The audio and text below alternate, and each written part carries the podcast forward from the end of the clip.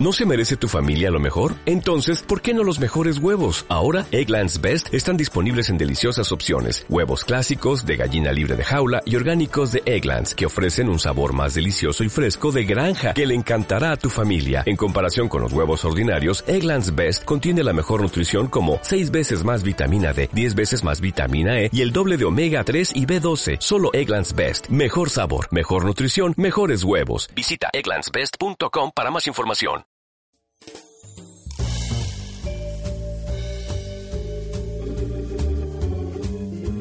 Muy buenas tardes a todos y a todas por segunda vez porque este programa ya había quedado, pero circunstancias del pasado, porque se supone, o, vamos a ser realistas, parece que hay una maldición aquí, no sé de parte de quién y quién la esté mandando. Se- Seguramente soy yo, ya vine con mi mala suerte del YouTube, ya vine aquí a, a contagiar al señor Dani, Sí. ¿por qué? Porque pues, nombre, nombre Teotlacoyo, a ver, a ver, deja tu mala suerte en YouTube, ¿vale? No vengas aquí a desgraciarnos nuestro equipo, ¿va? Sí, pero parece que ya lo desgraciaste porque ya no nos escuchamos tan bien como antes.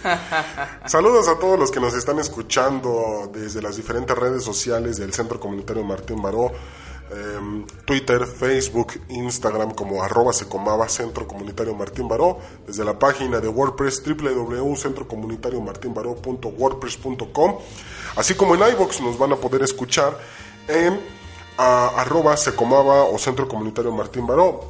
Tío Tlacoyi, ¿dónde te vemos? ¿Dónde te localizamos? En YouTube como Tlacayoli y en la página de Facebook de Tlacayoli, acá el tío Tlacoyo. Ahí está, para que puedan ir y vean y disfruten y tengan noches De unos de buenos pasión momazos. con, este, con el momazos de éxito porque somos este unos sujetos que apoyamos este la positividad, ¿vale? Que, que, que- que hiciste esto y no triunfaste, pues éxito, señores, éxito. Exactamente. Y tenemos también aquí a Miriam Rivera, psicóloga del Centro Comunitario Martín Baró. Y hace rato bromeé sobre, sobre Peña Nieto y una relación con ella, algo por el estilo. Y de ahí se me fue y se me fregó la máquina. Creo que me voy a saltar Porque el esa PRI parte. nos está escuchando, eh, nos Sí. está saboteando, dice, no, no, no, Sí, ya sí, ese sujeto nos hizo suficiente daño, no voy a permitir que alguien más, bajo su nombre, lo haga, ¿va? ¿Sabías que para prepararme para este programa vi el de los, lo mejor de Peña Nieto en el sexenio? Me aventé 10 minutos de unos momazos tremendos. Pero uno en especial me llamó la atención. ¿Te acuerdas el, cómo fue su éxito, su alfombra roja en la sociedad mexicana de... eh, que diga tres libros que se leyó. Y uno, la Biblia, La Biblia. y no completa. O sea, O sea, fue honesto, ¿no? Para irse al infierno, por lo menos te lees la introducción, ¿no? Ya de perdida. Por lo menos no dijo quién era el autor, ¿no? Imagínate que diga Santiago Posteguillo, así de... "Ah, Así de Peña, estamos, estamos en serio. Sé serio. Peña, ¿no? Bueno, por lo menos no dijo eso. El otro punto es de que a, a Fuentes, eh, bueno, parece ser que, que quería ser eh, un gran crítico literario Peña porque le, le cambió y dijo, ese no me gusta de Fuentes, pero hay que dárselo a Krause, ¿no? Y otro libro que jamás no supo decir cuál era. La pregunta que te hacía y por la cual el, el triste programa quedó suspendido y se nos vinieron todos los demonios es, nos criticaban en, en su momento porque decíamos que eh, nosotros decíamos la importancia de un presidente que lea, que sea culto, y muchos decían no es necesario, y no solamente desde la popularidad, había algunos intelectuales orgánicos, no voy a decir quién, pero tiene un programa que se llama La Saga, se apellida Micha, este, que decía no hay ningún problema con que lea, y ya después le trataron de cambiar, etcétera, etcétera. Yo te pregunto, ¿no es necesario que un presidente lea? No, pues claro que sí, imagínate. Si ya de por sí aquí en nuestro propio país nos dejó bien mal parados, imagínate qué va, qué va a pasar, no sé, en una Alemania. Es más, en Alemania, vamos a irnos acá. Imagínate cómo nos dejaría mal parados si todavía estuviera aquí con el Donaldo Trompas, ¿vale? O sea, Eso es cierto. que podrán criticarle al Donaldo Trompas lo que quieran, pero miren, de, de algo estamos seguros, ha leído más que EPN en toda su vida. Y ya hasta sacó un libro, ¿no? Esa es Exactamente. otra vertiente, ¿no? Como y, y eso para nuestros amigos que de repente dicen, no, yo quiero sacar un libro. Mira, Trump lo pudo antes que nosotros, o sea, Bueno, hasta el youtuber más genérico que se te pueda ocurrir. ahí está Vegeta. ¿No? Pero eh, el programa de hoy, tío Tlacoyi, ¿cómo se llama? Pues la promoción que da nuestro querido fondo de lectura hacia precisamente lo que eso es nuestro fondo, ¿vale? De lectura. El fondo de lectura económica que hay que recordar, ese lo funda eh, Cosio Villegas hace tiempo. Eh, su propuesta era tener un lugar de, de respaldo, de fomento a la lectura. Y su nombre realmente lo dice, el, el Fondo de Cultura Económica. De ahí, de ahí va a poderse leer los libros, ¿no? ¿Qué tenemos cuando, cuando vamos a una librería del fondo? Vamos a ver lo que tenemos. Libros de muchos géneros, muy especializados algunos, y que cuando entras lo primero que te encuentras son dos vertientes, además de mi pinche rembombancia que acabo de aventarme. Uno es los libros que son del fondo de cultura económica. Los que ha publicado no son tan económicos. Hay algunos que tú dices, chinga, tengo que dar otro riñón para que me pueda sacar unos libros así. Y la otra es que hay muchos títulos que no salen a la luz. ¿Y pues por qué creen que no van a salir a la luz de repente? Sí, y, y el tema se me hizo muy interesante porque vamos a poner el contexto en el que estamos hace no mucho, bueno, desde que Obrador llega a la presidencia, empieza a ver su gabinete, empieza a nombrar a las personas y resulta interesante quién pone enfrente del Fondo de Cultura Económica. Muchos dirían, no, pues va una licenciada, administradora, ¿no? Otro, como un clásico de este país. Sí, porque, porque además estamos eh, cubiertos de tecnócratas y entonces es, pon a un administrador, pon a esto. Yo no tengo nada contra ellos, eh, creo que pueden realizar bien el trabajo. Miren, al final del día, para las labores públicas, a fuerzas tienes que tener algo de administración, ¿vale? Eso es cierto. Pero también nunca está de más que, aparte de, pues sepas en dónde estás parado. Y eso es lo más importante, que, que, que pones a alguien que no tiene un año, que no tiene cinco meses estando en la promoción de la lectura.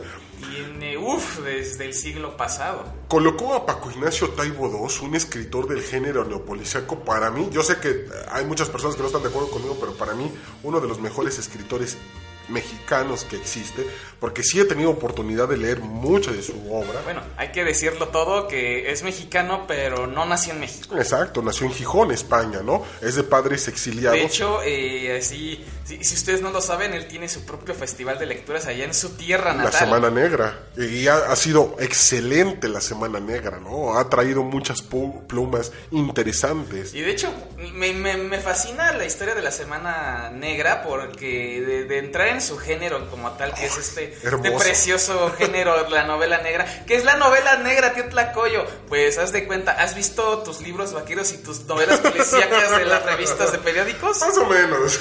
Bueno, bien hecho. Bien hecho, exactamente. El personaje no nada más va y pum, pum, pras, sino tiene historia, hay algo.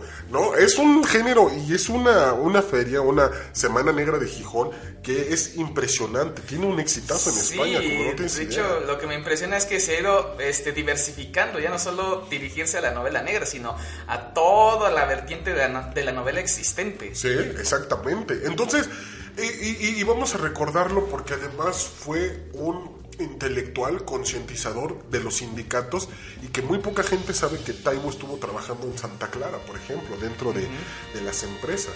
Y que bueno, por otras circunstancias ya sé que ya no viene a, a Ecatepec, ahora va para Texcoco, pero le, hace falta venir a Ecatepec. Pues sí, la verdad sí. Pero tiene también muchos años trabajando en un proyecto que se llama La Brigada para Leer en Libertad donde da una promoción al fomento de la lectura, haciendo ferias del libro, donando libros para la biblioteca.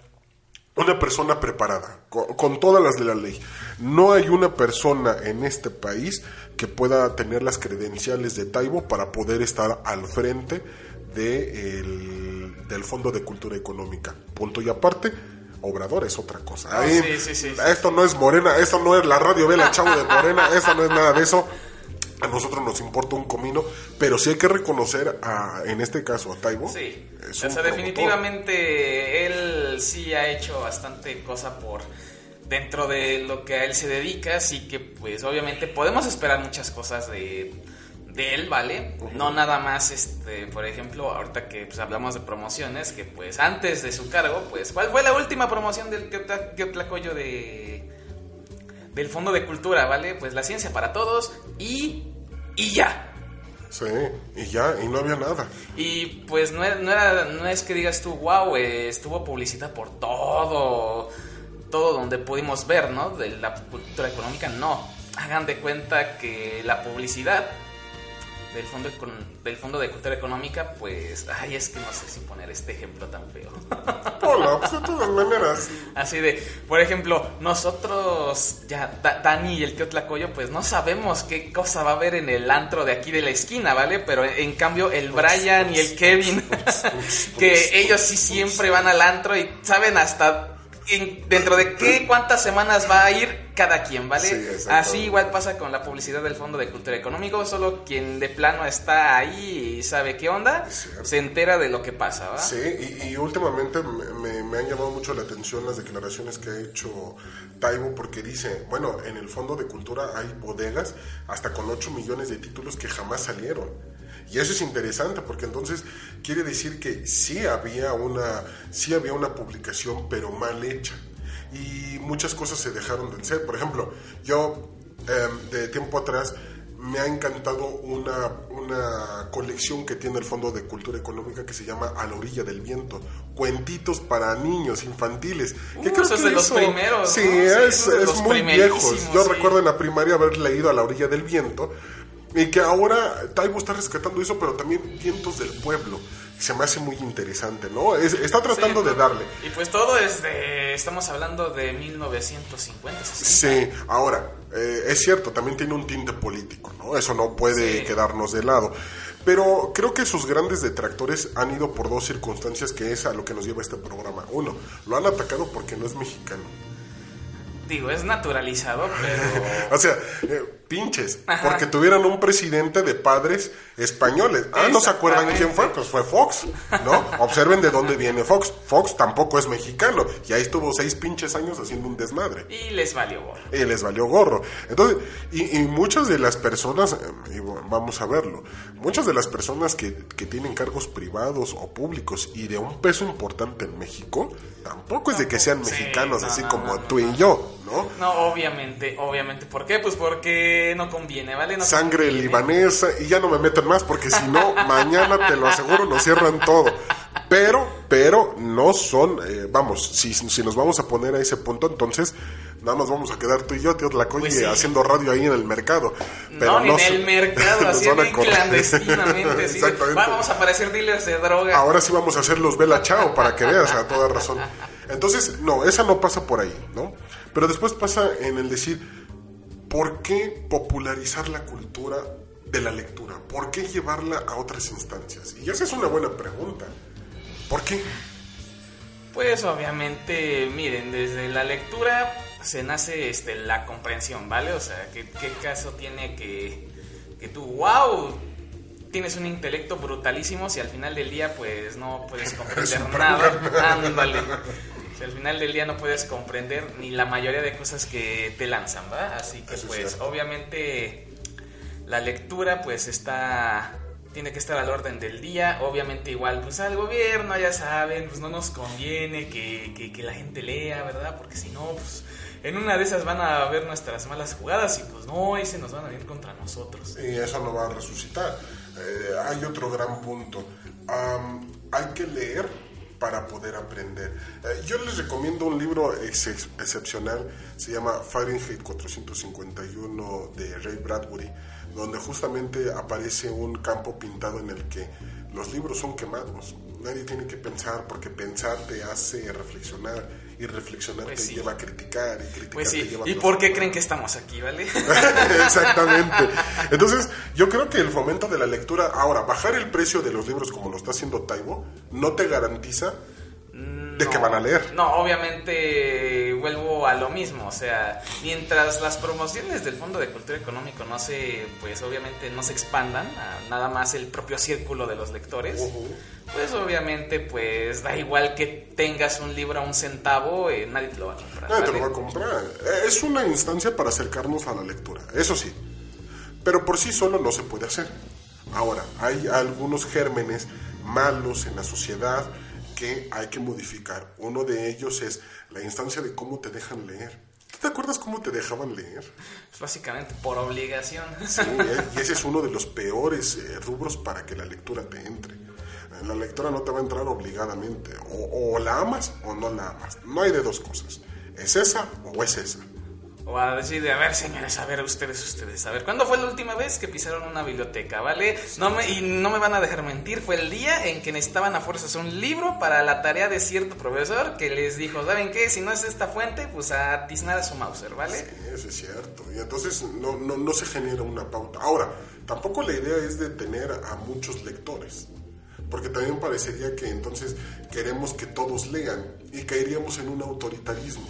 Y Exacto. tampoco se trata de eso. Exactamente. Pero se trata de que en el momento en el que tú lo desees digas, mira, puedo acercarme a la lectura, puedo ir hacia allá. ¿no? Creo que esa es una de las partes más importantes en el fomento a la lectura. Ya después vienen las otras voces de decir, no, lo que está haciendo no es válido, está desprestigiando la lectura, no quiero decir nombres, Krause. El, el chiste se cuenta solo. Eso se cuenta solo, exactamente. Pe- Pero, pero es interesante, ¿no? Esta promoción de la lectura. ¿Tú te acuerdas, Tlacoyi, alguno de los libros que más te haya llamado la atención? Uf, uf, uf, uf. El de los libros que más me han llamado la atención, pues voy a estar como EPN. ¿Por qué? Porque pues... este, A ver, tres eh, libros de Tlacoyi. Porque no es que no me no es que no me acuerde de ellos, pero no me acuerdo de los títulos, ¿vale? No me acuerdo de los títulos, o sea, de algo estoy seguro. He leído sobre una individua, bueno, es una novela de una individua que pues obviamente es friki que tiene que lidiar con la sociedad mexicana de los estigmas que tiene. Claro. ¿Vale? O sea, ese es uno de esos que el libro está pues, de- tiene sus altibajos, pero sobre todo la crítica está bien, pero no me acuerdo del título, ¿por qué? Porque soy así, ¿vale? Porque ¿Por qué? Porque que puedo. ¿Por qué? Porque quiero. ¿Por qué? Porque soy. ¿Por qué? Porque pues así, ¿vale? Así, por eso terminamos de YouTube. es cierto. Eh, mi querida Miriam, tres libros que te hayan marcado. Ah, este, muy buena pregunta. Este, no solamente que me hayan encantado, sino que incluso me marcaron. Fue como un antes y un después en mi vida, ¿sabes? Es algo muy importante, es algo que hace la lectura y que no contemplamos, nos puede marcar en nuestra vida. Precisamente me hicieron el regalo de Ciorán cuando yo pensaba que el pesimismo era, oh no, no es para mí siquiera, ¿no? Exactamente. Entonces descubro que solamente el pesimismo es solo una palabra, eh, eh, que en realidad más que una ironía, porque en realidad nos está diciendo exactamente todo lo contrario de la vida. Entonces encontramos muchas eh, paradojas de, de nuestra vida tan interesantes que podemos compartir incluso con, con todas las personas, sean lectoras, eh, sean profesionales o no, no importa la profesión, por ejemplo, ¿no? Este, evidentemente las, la poesía, ¿no? La poesía también algo en lo que personalmente yo decía, no me gusta todo el tipo de poesía. Eso es algo que también es importante y que mencionaba Dani hace un ratito. Eh, tiene que ser por gusto y tiene que haber una crítica. Hay poesías actualmente que no necesariamente lo son. Entonces, sí no me gusta cierta poesía, pero en la mayoría, por ejemplo, Benedetti es muy fuerte y me encanta. Eso. Eso, Nos vamos a es eso. cortar con glucosamina. "Ah, Por favor. No, no, es No, no cierto. A ver, cierto, no señoritos, señoritos, no, no es cierto. A ver, perdón, estaba dentro del personaje también, pero de ese libro del que les hablé, no me acuerdo del título, pero sí he leído Cálmate, Modernidad Peña. Líquida. Modernidad, Modernidad Líquida. Simon Bauman, ¿no? Fabuloso. Efectivamente, y pues siendo yo, per- perdón, perdón, perdón por, por, por días de So- Sodoma y Gomorra, perdón. No, es que es buenísimo también. Oye, el Marqués de.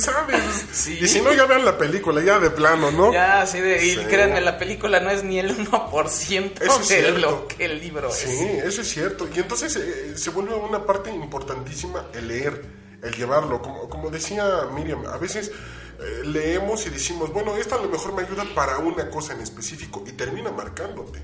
¿No? Termina no siendo una, una literatura superficial, sino trascendental. Y ese es el punto. Cómo la lectura te puede acercar y cómo te permite compartir con otros momentos, historias que a veces se van perdiendo. ¿no? Yo creo que es lo más esencial dentro de, de este fomento a la lectura. Me parece que están haciendo un excelente trabajo. Sí, pero pues obviamente, pues como todo en México, pues todavía hace falta todavía refinar, todavía hace falta llevarlo a la dirección correcta. Sí, eso es cierto. Pero bueno, creo que vamos por, por un excelente camino, ¿no, tío Tlacoyi? Sí, obviamente. Y pues de, de, parte de aquí, de este servidor, pues ustedes acérquense sin miedo y pues miren, aunque el libro sea muy barato, muy caro, miren, solo fíjense del autor, tampoco me vayan a leer este cualquier cosa, ¿vale? No me vayan a leer autores del libro vaquero.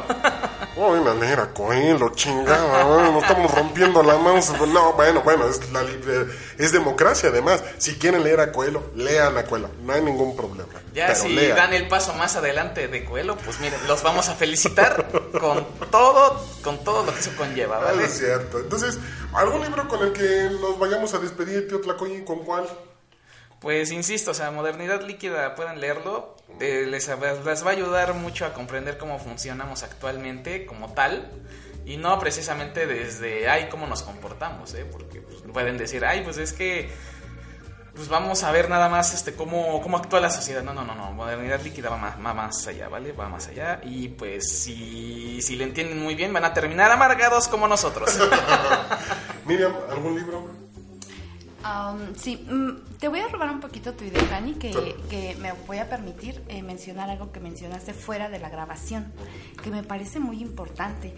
Los adultos han dejado de leer eh, pequeños libros de niños cuando traen unas metáforas simples, pequeñas, muy sabias y este que hemos dejado de leer. Entonces, como decía este Julio también, eh, eh, no hay que dejar esta parte de ver qué autores, pero sería una muy buena opción. Sí, cuando la gente comienza y no conoce autores, sería una muy, buena opción empezar con títulos infantiles que son muy buenos y tienen metáforas excelentes. Claro, claro. Y, yo aporto ese, en, esa situación. De, a la orilla del viento del Fondo de Cultura Económica tienen un libro que se llama El Globo. Es muy bueno para que lo puedan checar. Yo sí les recomendaría un libro que para mí ha sido uno de los que me marcó muchísimo en mi vida, El Conde de Montecristo. Es darle en la madre a los que te dieron en la madre. Y no hay de otra. O sea, eh, como, el narco, pero llevado a la literatura. claro, pero, pero, pero con acciones buenas. Tienen que leerlo, no vayan a agarrar el de los narcos para leerlo. No, léanlo, léanlo. De Alexandre Dumas. Uh, ¿Qué otra Como siempre, un placer. No, el placer siempre va a ser mío, ¿vale, Dani? Aquí, aquí, eh, pues, gracias por mantener a este inculto, a este, a este ser que no merece ni tocar el micrófono que está tocando en este preciso instante. Sí, por eso ya se fue a España y ya tiene su modelo. No te preocupes, ya no va a hacer programas con nosotros. Cuídate mucho, mi estimado. Muy bien, Dani. Usted igualmente. Hasta luego. Abrazos, Miriam. Bye. Cuídense mucho y estamos en eh, Los Viejos Negros, programa de la Radio Vela Chao del Centro Comunitario Martín Maró. Ciao!